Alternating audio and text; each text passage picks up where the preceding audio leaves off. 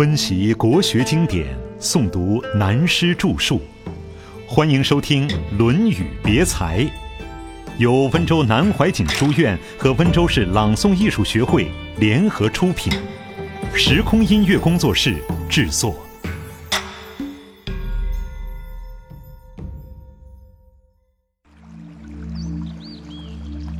良野之门多盾铁。太宰问于子贡曰：“夫子圣者与？何其多能也？”子贡曰：“故天纵之将胜，又多能也。”子闻之曰：“太宰知我乎？吾少也见，故多能比视。君子多乎哉？不多也。”大读太，太宰是春秋时代的职官名称。有位太宰问子贡说：“孔夫子这位老师真是圣人，他为什么这样渊博，样样都会？”子贡当然捧自己的老师，他说：“那当然，天生的圣人，而且学问又渊博。”后来有人把他们的这段谈话报告孔子，孔子听了这个话就说：“你们以为太宰真的了解我吗？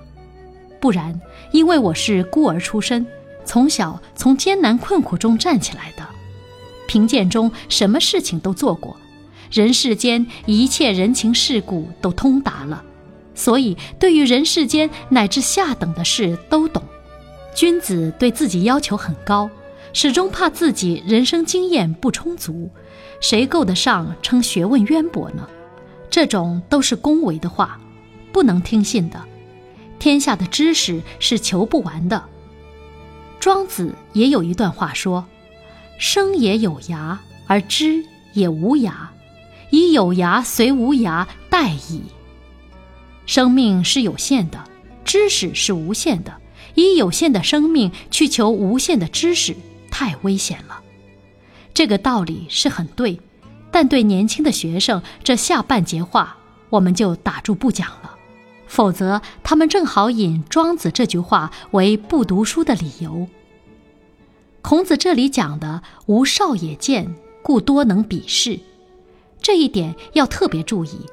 由此，我们回过来看东西两方面的文化。人类的历史中，凡是成大功、立大业、做大事的人，都是从艰苦中站起来的，而自艰苦中站出来的人，才懂得世故人情。所以，对一个人的成就来说，有时候年轻多吃一点苦头，多受一点曲折艰难是件好事。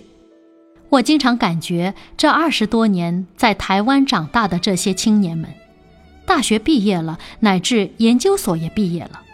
这二十多年中，从幼稚园一直到研究所，连一步路都不要走，在这么好的环境中长大，学位是拿到了。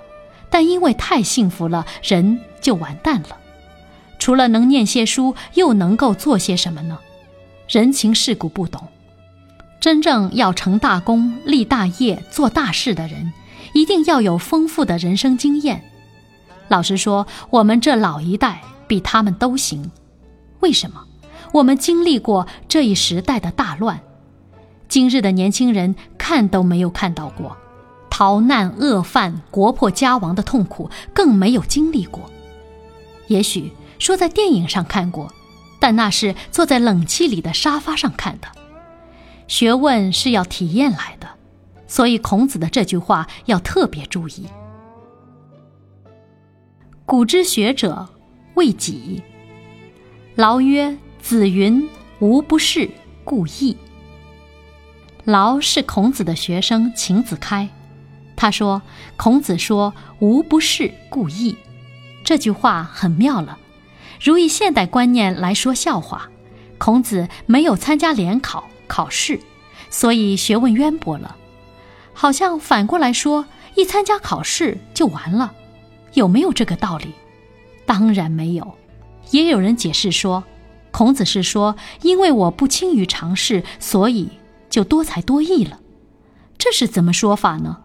他们说，在大庭广众之中，或在宴会里就看得到，凡是喜欢说话的人，总容易被人家看穿；而坐在那里一问三不知、不表示意见的人，谁也不知他的学问多高深。实际上，也许一点学问都没有。这个道理，宋太祖赵匡胤曾经运用过。当时江南还没有平定下来，江南来的使臣是文学家，有名的才子南唐的徐铉，奉命出使到宋朝来。赵匡胤就考虑，在宋朝有哪一个大臣的学问可以压倒徐铉。经过一番讨论，决定不下来。结果，宋太祖在自己卫队中选了一个相貌堂堂的卫士，穿了外交礼服去对付徐铉。徐铉到了宋朝，一一表演，上自天文，下至地理、哲学、科学、文学都搬出来。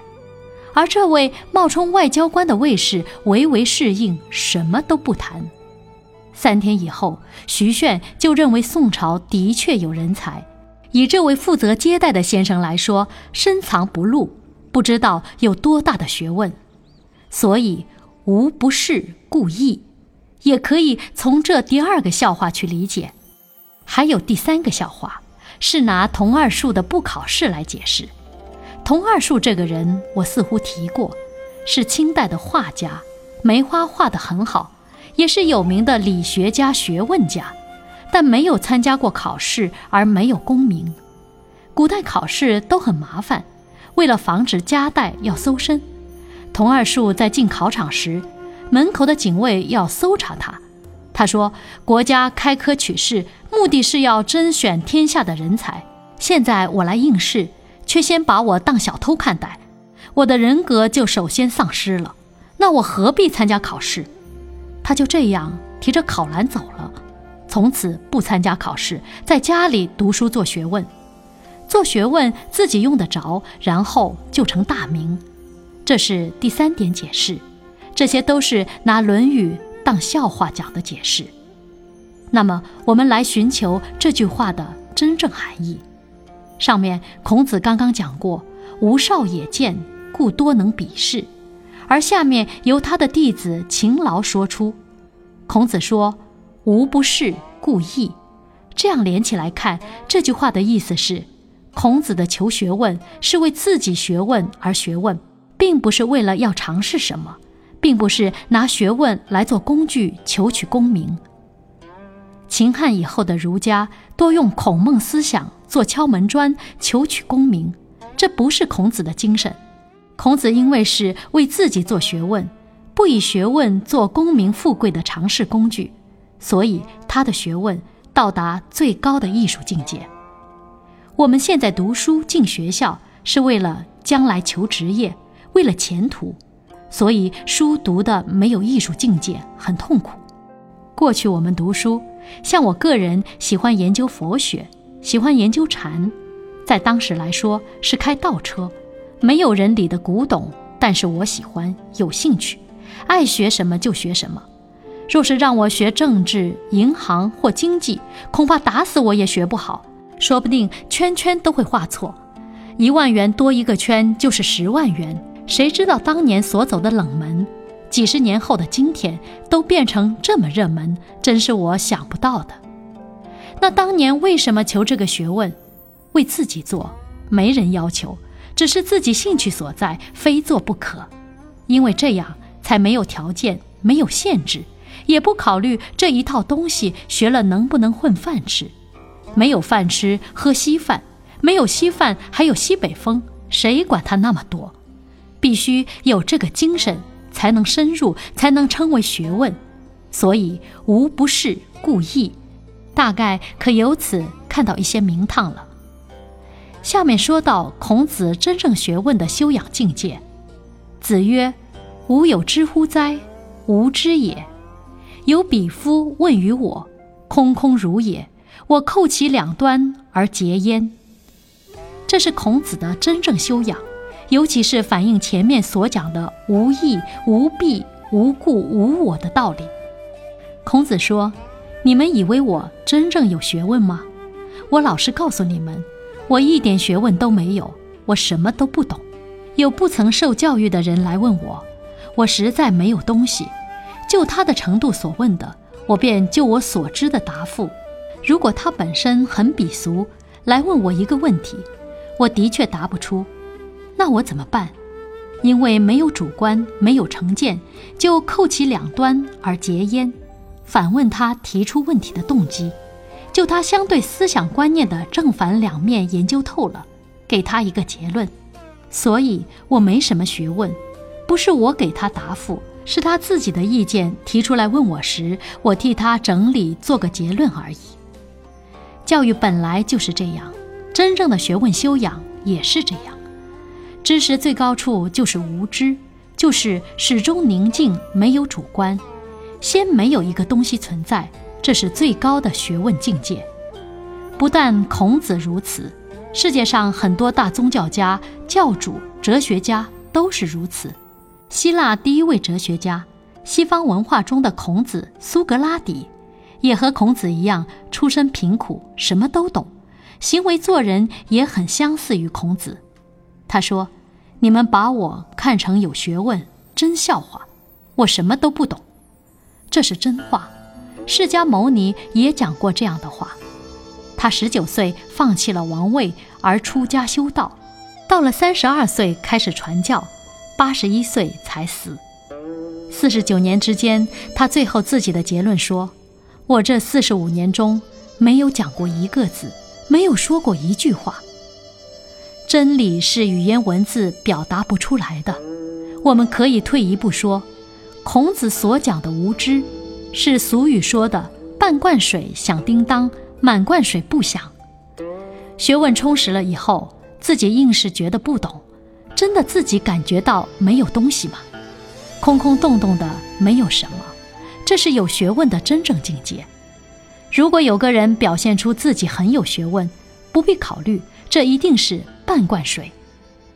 从学武的人就很容易看到，那些没练到家的人就喜欢比划，他是筋骨发胀，并不是故意的。而练到了家的人站在那里，好像风都会把他吹倒，打他两个耳光，他会躲开，绝不动手。学问也是一样，一个人显得满腹经纶的样子，就是有限公司了。所以孔子这一点，就是学问修养成就的真正境界。下面是孔子晚年的感叹：“子曰：‘凤鸟不至，何不出图？无以以夫。’”这是感叹时代，孔子认为自己一点希望都没有，他的希望不是对他个人，而是对于时代，感叹时代的无法挽救。我们中国文化中有几样东西很奇怪的，就是龙凤麒麟。中国文化是龙的文化，皇帝的时候就对龙的观念非常重视，而且一直流传到现在。中国文化的标志。就是龙。讲到这里是一个大的问题了。西方人据圣经认为龙是恶魔，所以有一派教会不准家里有龙的画及模型，而且更认为第一次黄祸是元朝，还有第二次黄祸就是东方这个魔鬼要来了。这是西方文化的秘密。过去英国人已经做了一百多年的试验，促使中国的孤儿与外国的孤儿结婚。结果第一代生下来，眼睛变黑了，再生一代头发也变黑了，到了第三代，皮肤也变黄了。随便怎样配都是这样，所以西方人看到中国人的东西，他们内心上都在防备。我们身为中国人，对这件事不能不知道。所以西方政治方面的人物、知识分子，尽管对中国文化敬佩。但他们内心还是处处防着我们。西方人有了这种思想，所以认为龙是可怕的。国内某一教派的人也有这种错误的观念。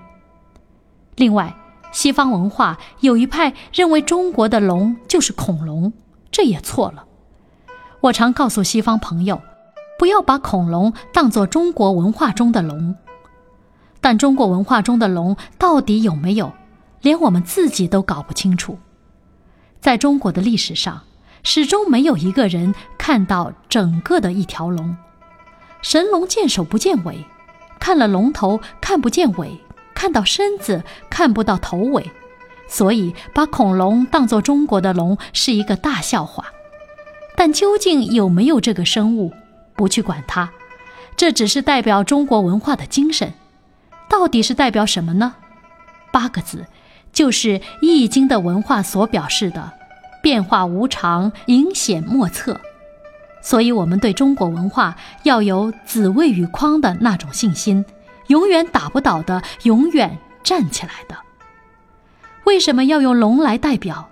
因为中国人所讲的龙是空中能飞、路上能走、水里能游的动物。说大可以塞满宇宙，说小可以细如发丝，这就是我们的龙。中国文化就像这个龙。至于凤，同龙一样。在画上画的和野鸡相似，但始终没人看到过。这是传说，要世界真正太平，圣哲的皇帝出来了，凤鸟才出来一下。所以孔子用凤来感叹这个时代。所谓“凤鸟不至”，这句话的含义等于现在的说法：这时代不是我们的了。而“何不出图”这句话的意思呢？中国古代文化的来源是《易经》八卦，而八卦的来源据说是黄河中出现了一条龙，龙变成一匹马，这马的背上背了一个图案出来，这就是河图。另有洛书是大禹治水的时候，对于天文地理工程的计算没有办法，后来在洛水里有一只白色的乌龟背了一个图案出来，大禹看了以后。发现了数学最高原理，因此而计算出工程的结构，治好了水患。于是河图洛书就成了中国文化科学与哲学的先导。孔子的感叹就是说，像凤鸟志、河出图这样两个了不起的时代，再不会出现了。换言之，他虽想挽救这个变乱的时代而达到太平，但自己想想。年纪大也办不到了，这段表示孔子文化修养的高超，做事做人挽救历史时代是那么热忱，那么有心。可是他觉得时间不属于他，大有力不从心的感慨。